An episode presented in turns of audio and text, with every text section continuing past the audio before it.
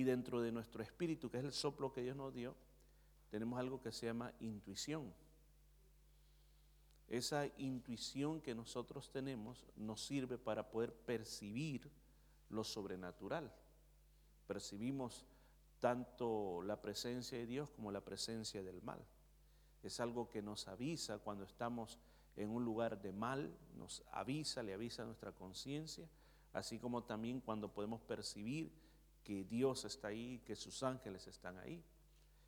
Yo recuerdo hace mucho tiempo atrás, cuando yo vivía con mi abuelita, eh, en la cama, frente a mi cama, estaba una foto de mi abuelito, o sea, del papá de mi papá. Y a mí la foto no me gustaba, porque era aquellas fotos antiguas en blanco y negro. Ustedes recuerdan que casi como que las retocaban, las, las pintaban, yo no sé cómo hacían. Entonces usted, entonces usted la, era una foto, pero eran las fotografías antiguas, que, no se miraba tan natural, pero a mí no me simpatizaba esa foto. Y yo varias veces eh, pedía que la quitaran, pero me decían que no, porque era el abuelito. Pues un día me desperté, quizás no sé qué horas eran, estaba oscuro, pero hacía una media luz. Y de repente lo veo que está sentado en una silla viéndome, el de la foto. Cuando yo veo eso, pego el grito. Y cuando pego el grito, encienden las luces. Y cuando encendieron las luces, yo gritaba y decía, está ahí sentado frente a mí, está ahí sentado frente a mí. Y me dice mi abuelita, mira lo que está ahí. Y lo que estaba ahí era, estaba la foto, bajo la foto había una silla, en la silla mi papá había puesto su camisa que se iba a poner el día siguiente y el pantalón que se iba a poner al día siguiente y los zapatos que se iba a poner al día siguiente. Entonces yo en lo oscuro vi un personaje sentado y pensé que era ese. O sea, lo que nuestros sentidos perciben tratan de, de, darle una lógica. Y la lógica que en mi mente como niño expresó en ese momento era de que había una persona sentada ahí y lo mezcló con aquella foto que a mí no me simpatizaba. Y tuve esa experiencia. Ahora piense, cada uno de nosotros quizás alguna vez tuvo una experiencia similar, pero cuando también eh, tenemos las cosas sobrenaturales, vamos a experimentar algo muy parecido. Por ejemplo, leamos lo que dice aquí. Está hablando el apóstol Juan en la isla de Patmos. Él acaba de ver una visión, 1.17. Dice, y cuando le vi, ¿a quién vio? A Jesús caí como muerto a sus pies. Y él puso, su diestra, o sea, su mano derecha sobre mí, diciéndome, no temas, yo soy el primero y el último. Mire lo que le pasó al apóstol Juan. Él se encontró, dice, lo habían llevado a esa isla para que se muriera. Unos dicen que en unas minas de sal y que trabajara hasta que se muriera. Otros dicen que era una isla desértica y que él vivía en una cueva que actualmente, actualmente, actualmente, ahí en Patmos está la cueva que le llaman la cueva de San Juan, que creen que es el lugar donde él recibió todas estas revelaciones. No sé si será cierto, pero así dicen históricamente. Él estaba en ese lugar y comienza diciendo el relato que él estando en ese, en ese lugar, tuvo esta visión. Dice, cuando estaba en ese lugar por causa del testimonio de Jesucristo. Y cuando él vio esa visión, él pudo ver a Jesús, no al Jesús que él conoció en la tierra, sino al Jesús glorificado. O sea, tuvo una revelación diferente de Jesús, que lo vio con ojos como llamas de fuego, que su rostro resplandecía como el sol, que sus pies eran como bronce bruñido. Bronce bruñido quiere decir bronce que le han sacado frío al máximo. Eh, lo vio con vestiduras blancas, con velo blanco y con una espada que salía de su boca. Entonces fue tan grande lo que él vio que dice aquí las escrituras que él cayó como muerto. Eso fue la reacción que él tuvo. O sea, cayó como muerto quiere decir que se desmayó se desmayó, sintió que las fuerzas de su cuerpo se le fueron y él ya no pudo estar en pie, sino que perdió el conocimiento. Yo quiero decirle, iglesia, y quiero ocupar esto para ilustrarle o para hablarle sobre la presencia de Dios. Nosotros en nuestra vida como creyentes, no sé cuántos años usted tenga, nosotros vamos teniendo revelaciones de quién es Dios para nosotros o quién es el Señor Jesús para nosotros. Depende las circunstancias que nosotros vamos viviendo en nuestra vida. Llega momentos en nuestra vida de que Dios para nosotros significa tal y tal cosa. Yo sé que tenemos la Biblia, pero personalmente a estas alturas de la vida tenemos una revelación de quién es Jesucristo para nosotros. Pero llega un momento en nuestra vida que tenemos ciertos encuentros con Dios que son diferentes a los encuentros del que pasaron ayer. Y cuando tenemos esos encuentros con Dios, pasa algo en nosotros. Pasa algo que de repente llegamos a tener una revelación diferente, no estoy llamando una revelación herética o hereje de lo que creemos acerca de Jesús, sino que entramos a algo más profundo con Él que antes no sabíamos y cuando pensamos que lo sabíamos todo, nos damos cuenta que no sabíamos nada. Nos sentimos como que fuimos unos analfabetas en el cristianismo porque nos hemos encontrado con el Señor. Yo digo, si cada creyente tuviera esas experiencias, su vida cambiara. Por ejemplo, lo que yo le voy a describir lo que yo personal, le voy a hablar de lo que yo sentí. Yo no sé lo que usted sintió, pero sentí que mi espíritu se comunicaba con el espíritu de Dios. Y en medio de ese ambiente literalmente pude sentir que una puerta se había abierto y que estaba derramándose una bendición muy grande en este lugar. Y al sentir físicamente, ¿qué pude sentir? Sentí que ya no aguantaba más. Así como le digo, sentí que no soportaba más. era como un peso que presionaba sobre mi cuerpo y que sentía un calor, que era un calor increíble el fuego que sentía dentro de mí. Usted puede sentir, tener su experiencia personal. Eso es lo que mi espíritu sintió.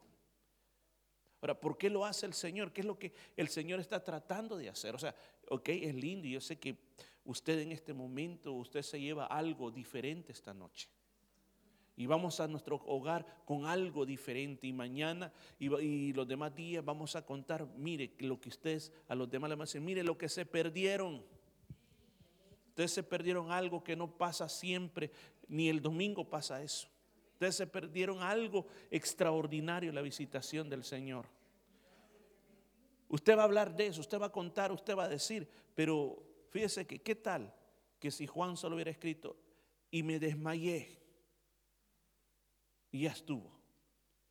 Pero mire el propósito. El propósito es esto. El propósito, yo, yo le quiero decir, no solamente nos quedemos con la experiencia emocional, sino que vayamos más allá. ¿Y qué es lo que nos dice más allá este versículo bíblico? Dice que el Señor puso su diestra sobre él, o sea, lo levantó con su mano derecha y después le dijo estas palabras, no temas, yo soy el primero y el último.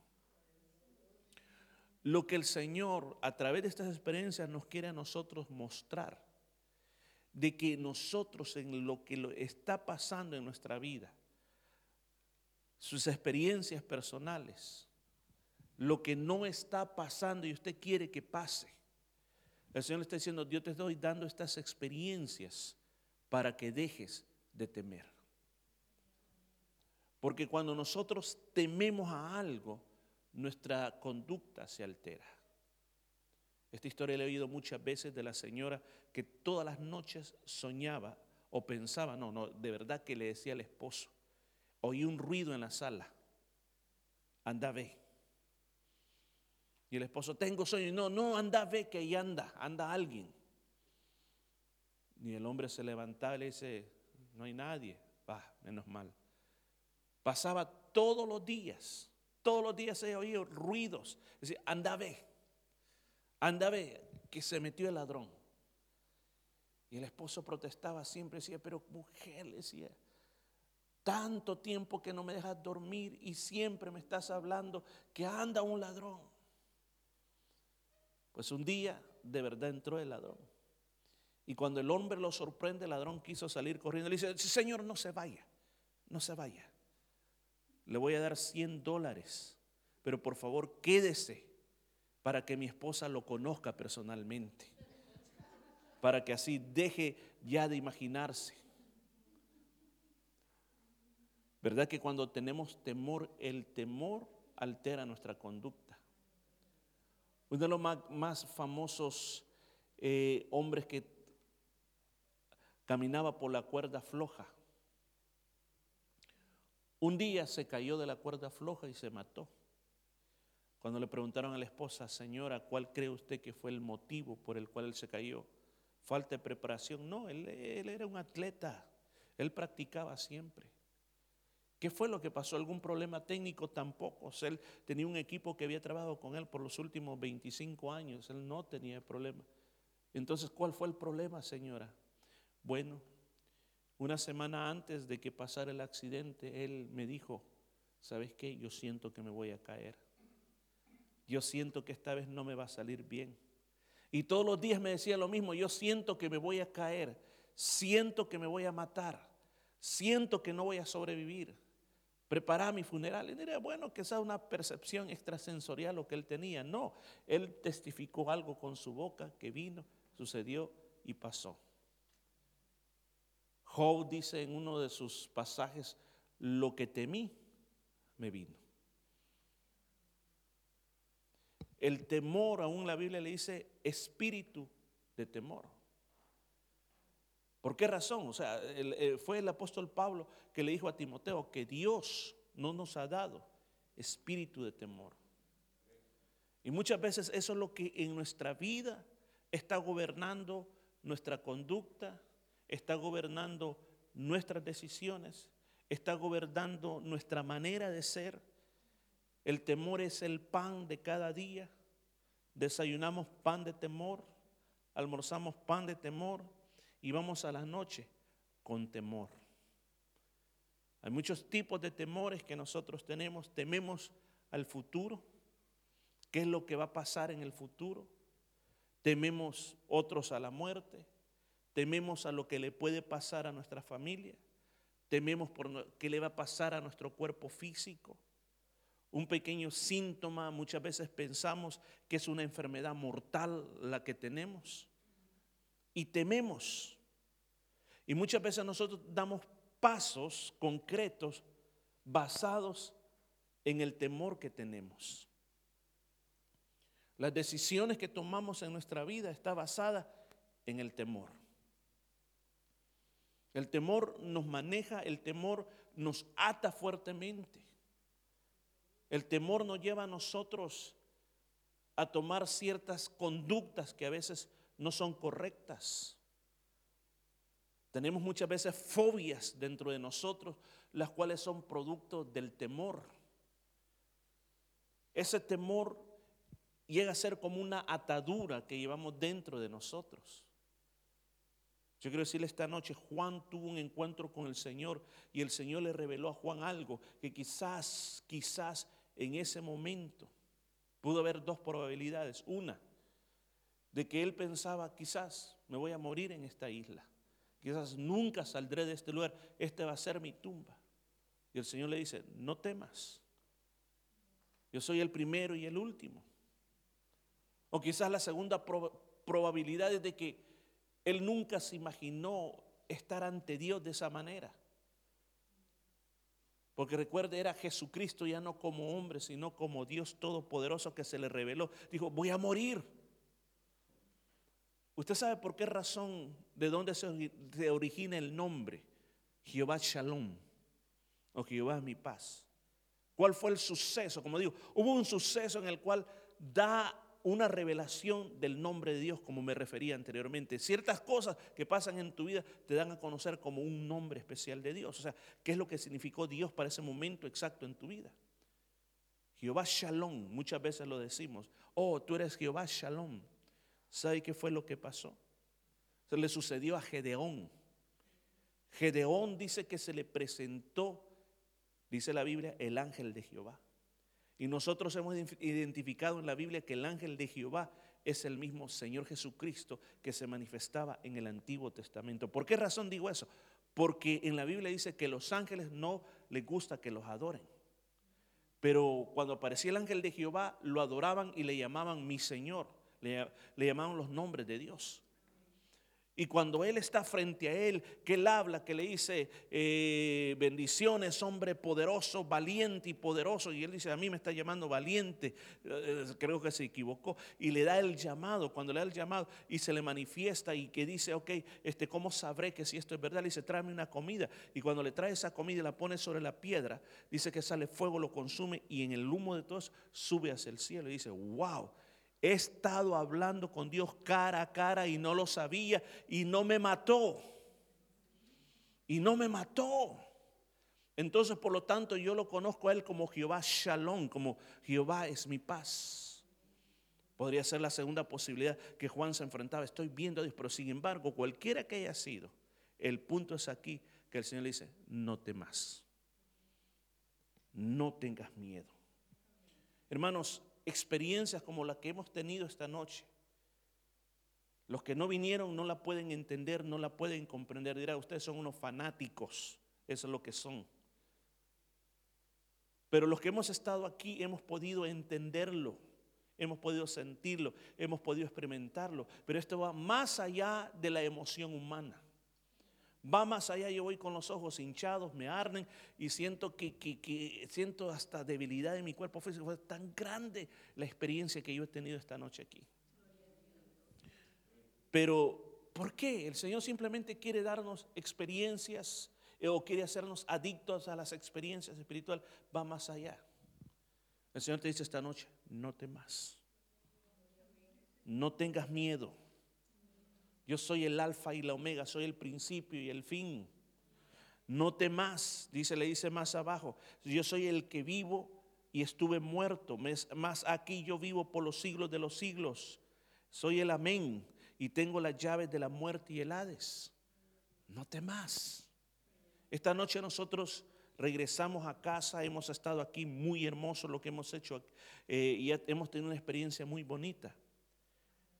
Pero yo no sé a lo que usted se va a enfrentar, cuáles son los proyectos que usted está haciendo. El Señor le dice, te he dado una experiencia así, porque quiero que confíes más en mí.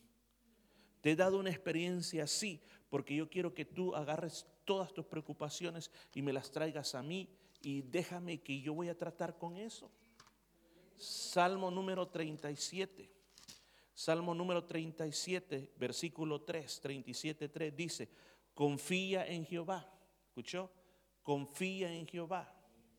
Haz el bien y habitarás en la tierra y te apacentará en la verdad. Versículo 4, deleítate a sí mismo en Jehová y Él te concederá las peticiones de tu corazón. Versículo 5, encomienda a Jehová tu camino. Otra vez, confía en Él y Él hará. Exhibirá tu justicia como la luz y tu derecho como el mediodía. Versículo 7, guarda silencio ante Jehová y espera en Él. No te alteres con motivo del que prospera en su camino por el hombre que hace maldad. Deja la ira, deseche el enojo, no te excites de manera alguna a hacer lo malo. Esta noche nos vamos. Yo quiero que ya a su casa duerma bien y mañana venga con ganas a la iglesia. Pero recuerda, no temas, no tenga miedo. Para eso sirven las experiencias espirituales. Para eso sirven estos momentos. Claro, para eso sirven estos momentos. Para que nosotros podamos madurar más en Dios. Cuando vengan los problemas, las circunstancias difíciles, no tenga miedo. Porque Dios está vivo. Se lo contó el pastor en el mensaje. No, dígale, yo lo experimenté, yo lo sentí él se me manifestó a mí. Pude sentir el toque de su presencia, pude sentir el fuego de su presencia. De eso se trata esta noche. De eso se trata que lleve esa experiencia espiritual a su casa y que desde ya no vaya a decir, uy, ¿y si ahí se nos queda el carro? No temas, te dice el Señor. Y si mañana va mal, no temas, te dice el Señor. No tengas miedo. Yo este día me manifesté a ti, te mostré que soy real, te mostré que soy poderoso. Amén. ¿Recibe esa palabra esta noche? Amén. Pongámonos en pie, iglesia. Gloria a Dios. Qué bello es el nombre del Señor. Vamos a dar gracias a Dios.